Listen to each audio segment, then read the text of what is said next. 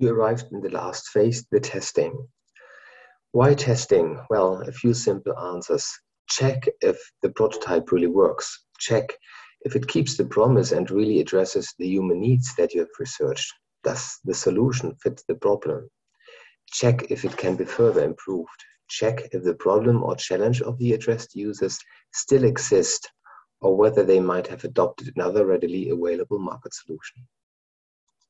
How can you do the testing? Again, there are a couple of tools and you will be introduced to two. Actively listen and observe what the stakeholders is saying or doing with the prototype and take notes. Try to avoid too many explanations and don't be suggestive when you steer the testing. After a more open observational testing with the reviewer in their authentic environments, you might want to apply a single out testing where you really only observe the tester testing person without any interventions from you.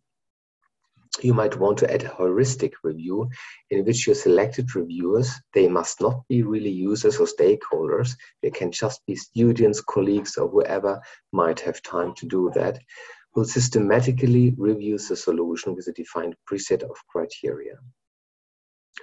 And you gains from that the confirmation that the solution works and that it fits the problem or identification of areas for refinement. And in this case, you would go back to the even empathize phase and start again your empathize research. A go no go decision to build it. In case you recognize another solution has entered the market and has become popular, you might want to stop your project. No need to reinvent the wheel.